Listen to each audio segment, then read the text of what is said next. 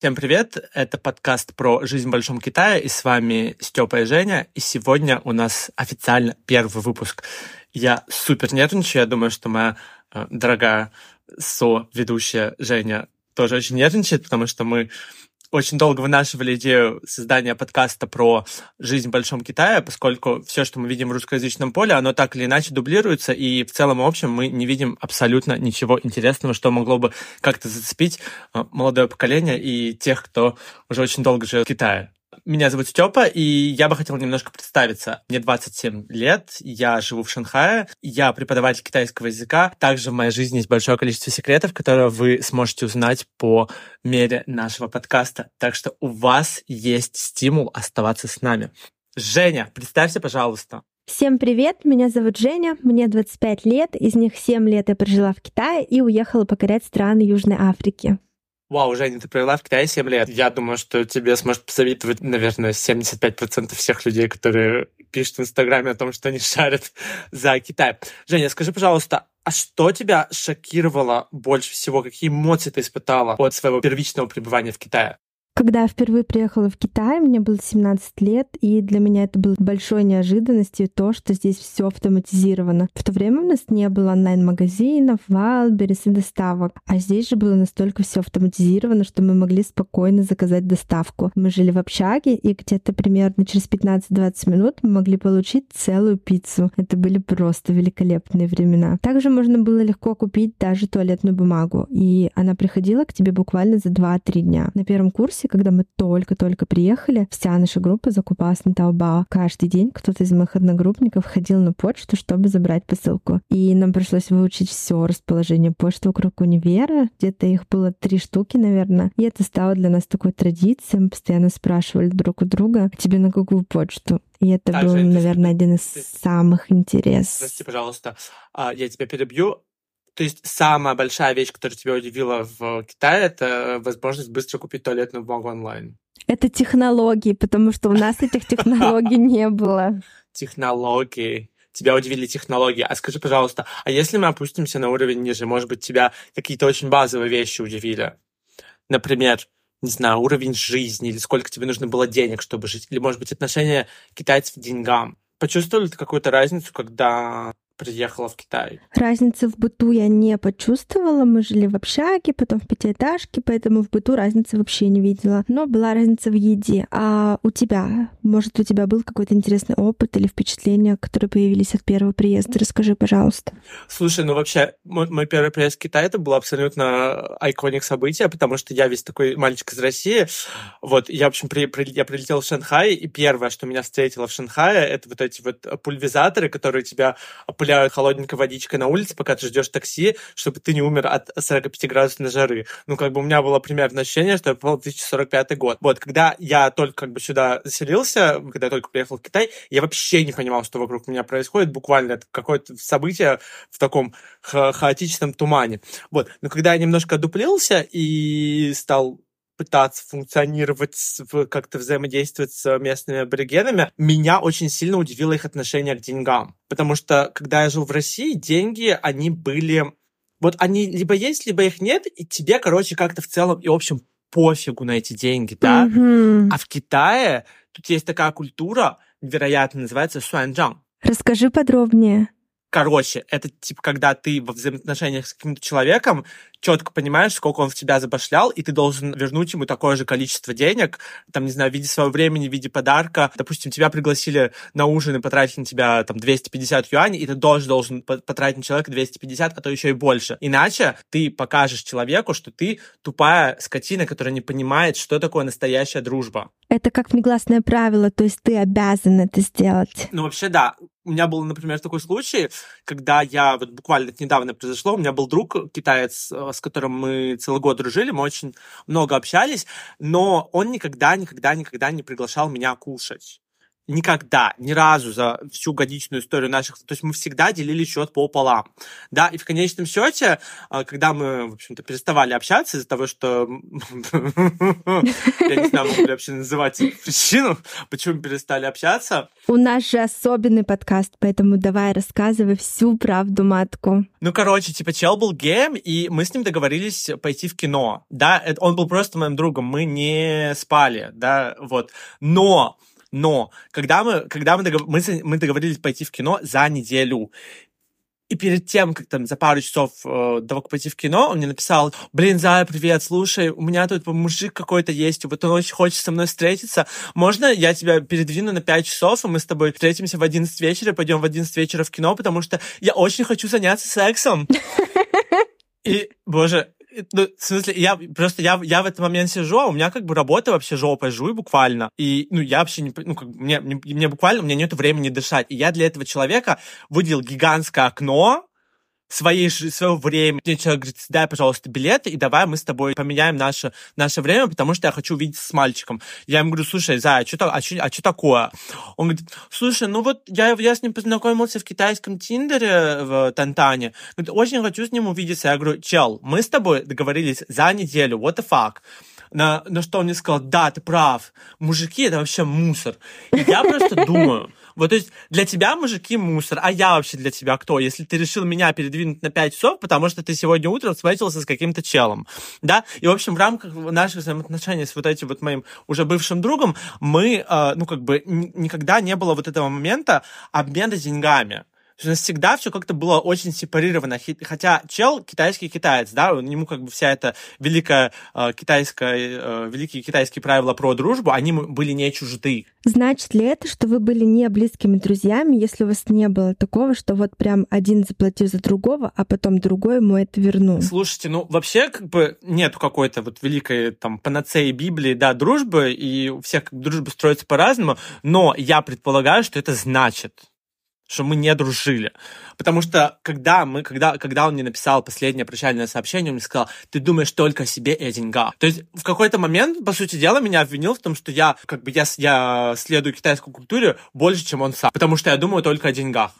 На самом деле это такая тонкая грань, вот где ее не перейти, даже в тех же ужинах, когда ты идешь на ужин на круглый стол со всеми китайцами, и тот момент, когда тебе нужно заплатить за счет, как они за него дерутся. То есть по факту, по правилу, про которое ты рассказал, если в этот раз мой друг дрался за счет, чтобы заплатить за него, то в следующий ужин я должна быть человеком, который просто вырывает у всех карточки, и я должна первой бежать и оплачивать этот счет. Так ли это? Слушай, ну я вообще не знаю, как бы как там у вас в этом маленьком севере, северном городочке Аншане было, но у нас в Шанхае все цивильно, и мы все делаем в тихую крысу.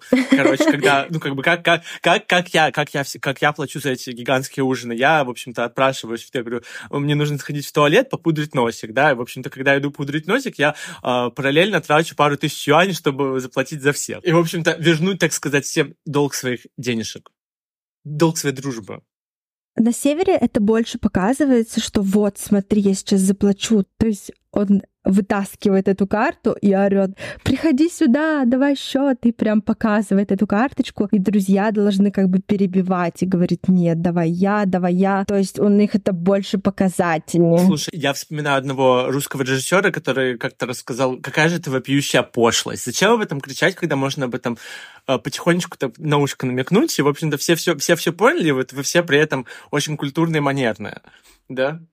Ты показываешь свое лицо, ты показываешь, что ты очень хочешь заплатить за этот счет. Ну и другие тоже, чтобы не потерять это лицо, они должны тебя перебить. Они же не могут просто согласиться. А что касается культуры подарков в Китае, если ты хочешь сделать что-то очень приятное, особенно я заметила это среди старших людей, они будут прям говорить, нет, нет, нет, ты что? И отказываться до последнего. У них, когда рука тянется к подарку, они все равно будут говорить, нет, нет, нет, а одной рукой брать. Ты знаешь, мне это очень напоминает наше старое поколение, ну и в целом как бы, наших некоторых сверстников, которые, мне кажется, э, это какая-то общая точка соприкосновения России и Китая, потому что мы почему-то тоже пытаемся всем, всем своим видом показать, что, мол, нет, нам не нужны подарки. Мне кажется, что это какая-то, не знаю, в этом нет никакого смысла. Тебе хотят подарить подарок, бери его. Да, особенно старшее поколение. Я помню, когда я с родителями приезжала к бабушке, и мы ей дарили стиральную машину, и она такая, господи, вы что, это мне не надо, не надо, вы что? Слушай, ну Ну, у меня, в общем, был как-то случай вообще достаточно странный, связанный с подарками. Я как-то в России познакомился с, в университете с человеком, с китайцем. Вот мы типа что-то вроде дружили. На самом деле я просто ему помогал с подачей документов в российскую магистратуру. И он ко мне, в общем, прилип. Я, видимо, ему как-то очень как человек начал импонировать, и в какой-то момент он решил мне отправить подарок. Боже мой, это была самая кринжовая история за всю мою жизнь. Как бы, даже несмотря на тот вот, как бы, момент, когда он отправил мне этот подарок, во-первых, он мне просто вынес весь мозг. Он писал мне буквально каждую неделю, он, он мне рассказывал, говорил, Степан, у меня есть друг, вот он живет в Шанхае, вы должны с ним обязательно встретиться, он тоже любит русскую культуру. Я, я конечно, как бы люблю русскую культуру, потому что я россиянин, да, ну, это, естественно, достаточно вещь, но как бы не то, чтобы я дикий фанат, да, у меня есть как бы другие интересы. Он говорил, вот он любит русскую культуру, он любит Советский Союз, там, вот это вот, вы можете попеть Катюшу. Я думал, боже мой, чел, ты что, какой-то карикатурный персонаж, вообще, что, что с тобой не так?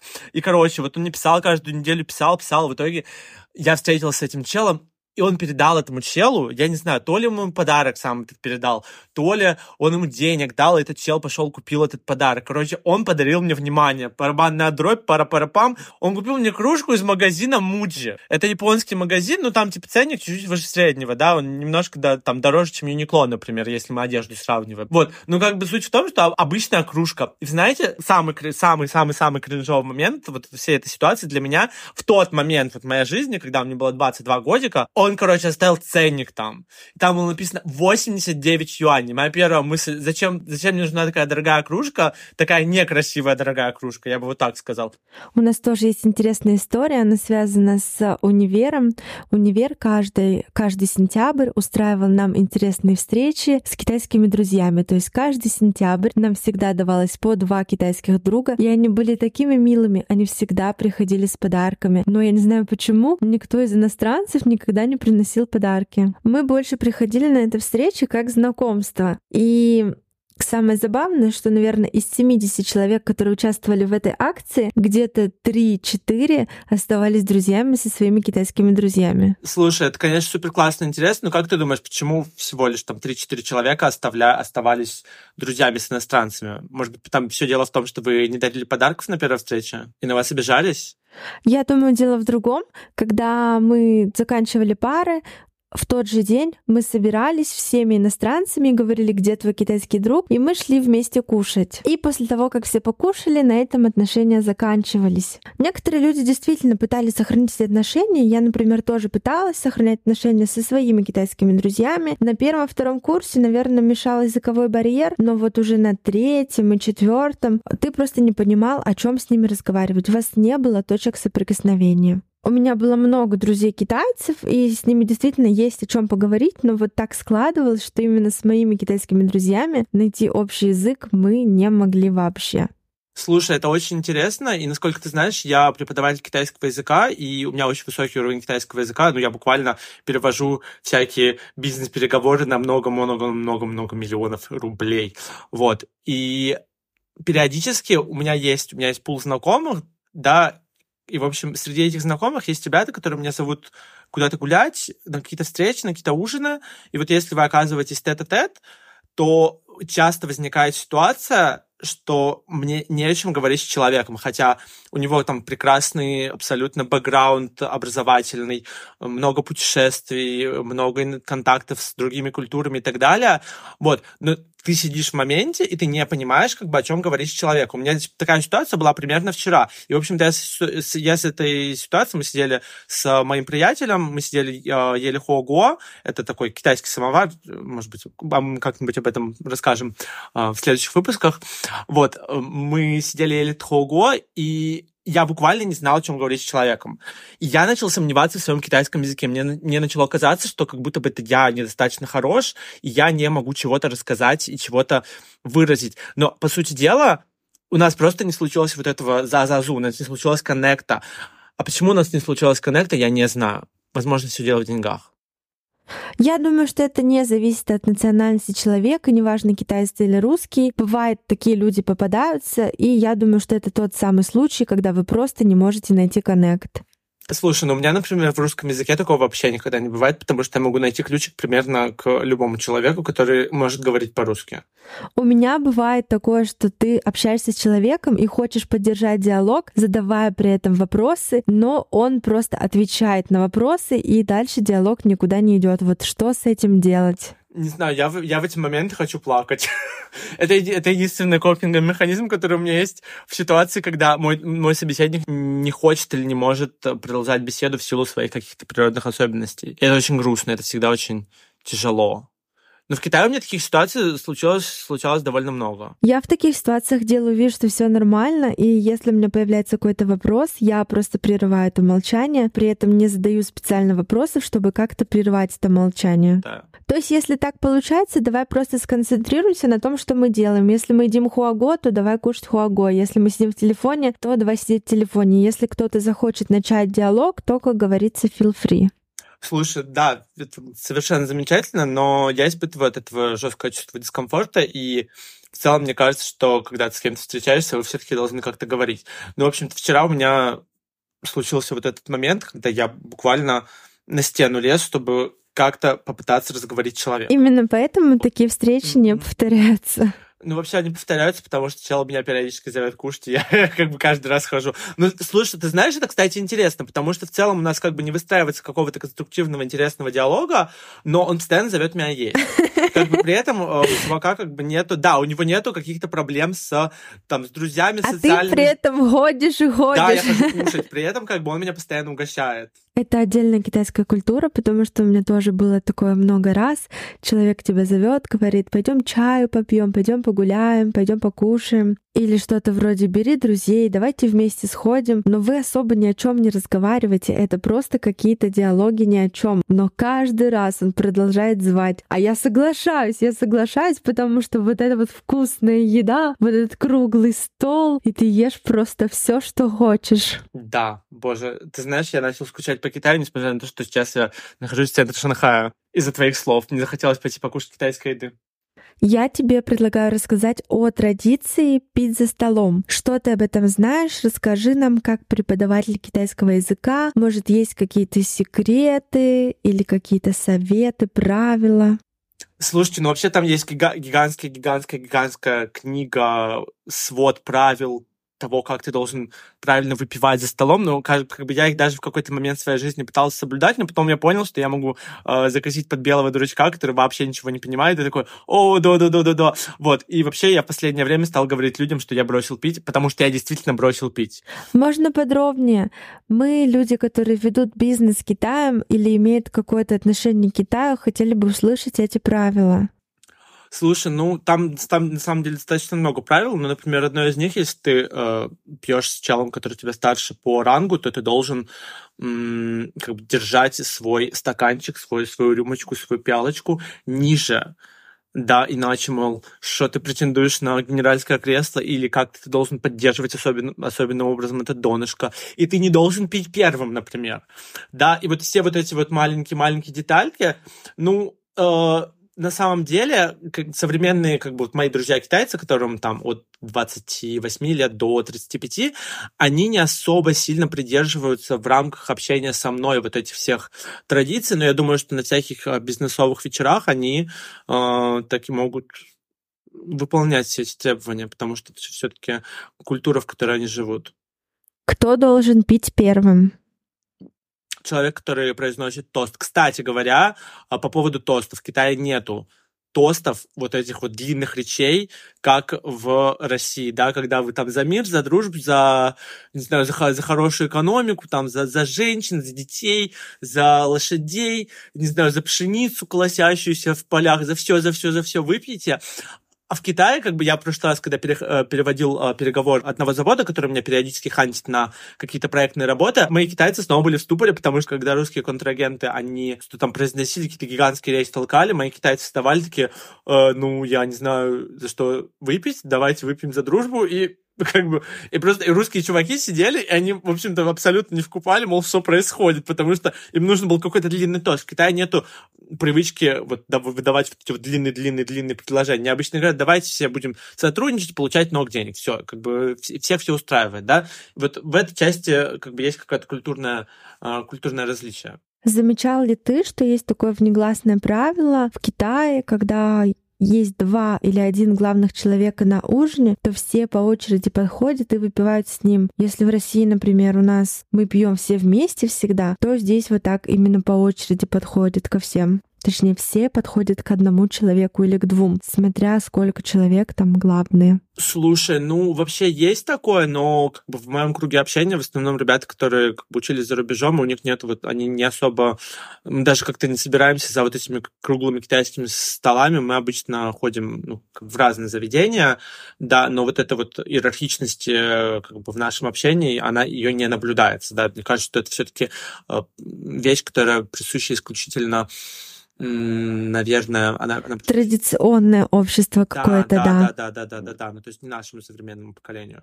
У нас есть такая традиция на севере, что китайцы пьют очень много пива. То есть если вы идете куда-то, например, в караоке или просто посидеть в ресторане, всегда покупают очень много бутылок пива. Вот знаете, вот это пиво дешевое, которое стоит 2-3 юаня, вот его прям приносят ящиками. Но когда я ездила в другие города, в друг в другую часть Китая, Сиань, Шанхай. Вот в Шанхае особенно там нет такого. И там, наоборот, люди пьют коньяк, вот прям дорого, что-то дорогое, прям крепкое. А вот именно так, чтобы пили пиво ящиками, я такое не встречала вообще. Это вот только на севере, такая вот традиция. Как насчет Гуанчжоу? Скажи мне, пожалуйста, я знаю, что ты был в Гуанчжоу, может, ты нам расскажешь.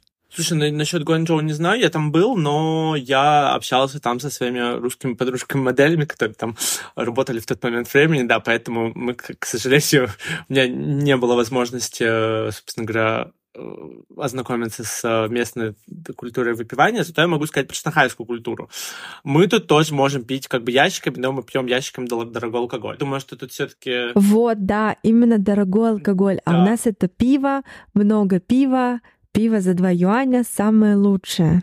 Слушай, ну вообще в, э, в Шанхае тоже можно пить пиво по 2 юаня, но просто вот как бы это, например, мой круг общения, я с друзьями предпочитаю ходить все-таки в какие-то коктейльные бары, э, где все с, с высокомерными чванливыми мордами сидят и как бы смотрят, у кого э, лучше сумка от Прада. Я заметила вообще, что в Китае, вот именно в Шанхае, есть отдельное общество иностранцев. Например, заведения, куда ходят китайцы и куда ходят иностранцы, они совершенно разные. В Шанхае вот есть улица, она как-то называется улица иностранцев.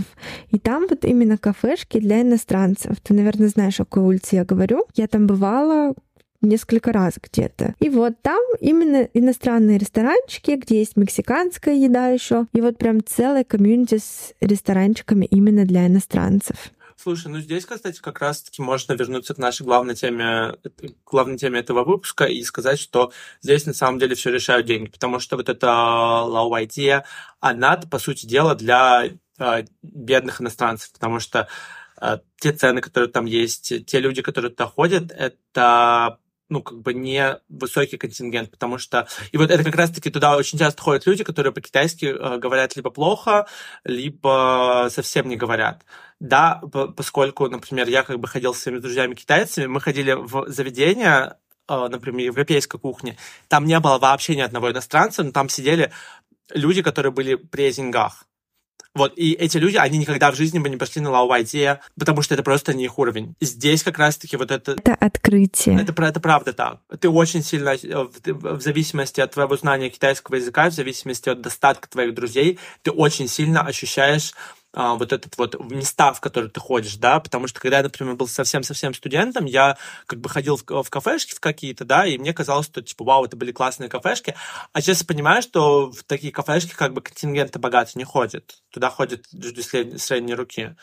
Да, а в места, куда ходят богатые люди, ты как бы даже на улице не видишь. То есть должен знать, где они. Я думаю, также зависит от твоего окружения, ну и от уровня китайского, конечно же. Вот мне такие места, например, не показывали. Но раз ты знаешь, может, ты поделишься, расскажешь нам, какие места есть? Слушай, ну, я помню, я ходил в какой-то очень крутой итальянский ресторан, э, по-моему, блин, я не помню, как он называется. Он что-то на берегу Вайтаня был, вот. Э, и там он, он находился в таком закуточке, и туда нужно было обязательно бронировать столик. И туда бронировал столик мой друг с Тайваня, который, как бы, вот, он, например, окончил магистратуру в Цинхуа. Да, это самый лучший вуз Китая. И он работает на какую-то там британскую компанию, зарабатывает кучу денег. Вот. Э, потом мы с ним пошли пить в какой-то небоскреб, да, и там как бы тоже, ну, ты, ты заходишь туда, и там, там тоже не было особого, там как бы там не было иностранцев вообще. Там не, там не было вот этих вот ребят, которые, не знаю, там работают моделями, да, или а, что-то из этой серии. То есть там это было исключительно китайское место. Оно было э, высококачественным, высококлассным, очень красивым, Э, изысканным, тонким, но там не было иностранцев, потому что там было очень-очень дорого, и как бы туда простой люд реально не заходит. У меня был опыт посещения очень крутого ресторана. Мы нашли его совершенно случайно. Мы нашли его в Ханчжоу, но он также есть в Шанхае. Я не вспомнила, потому что он тоже находится на набережной. И он называется 1886. Он сделан именно в стиле европейском. Там в Ханчжоу, когда мы были, там на потолке есть машина, и она прям крутится. И ложки и вилки у них в форме гаечных ключей. И там как раз европейская кухня. И вот нам, чтобы с мужем сходить, на двоих нужно было где-то 900 тысяч юаней. То есть это вот именно европейская кухня, но там прям виды, особенно в Шанхае. Этот ресторан находится на набережной, и окна выходят прямо на речку. Это очень красиво. Супер. А, Женя, слушай, я думаю, что мы с тобой сегодня рассказали очень много всего. Ребята, это был первый выпуск подкаста про Большой Китай. Надеюсь, вам понравилось. А, пожалуйста, пишите свой фидбэк, пишите комментарии к выпуску. Очень будем рады услышать вашу обратную связь. Спасибо большое. Увидимся на следующей неделе. Всем пока. Да, мы очень старались. Спасибо всем за прослушивание. Увидимся с вами в следующем выпуске. Пока-пока.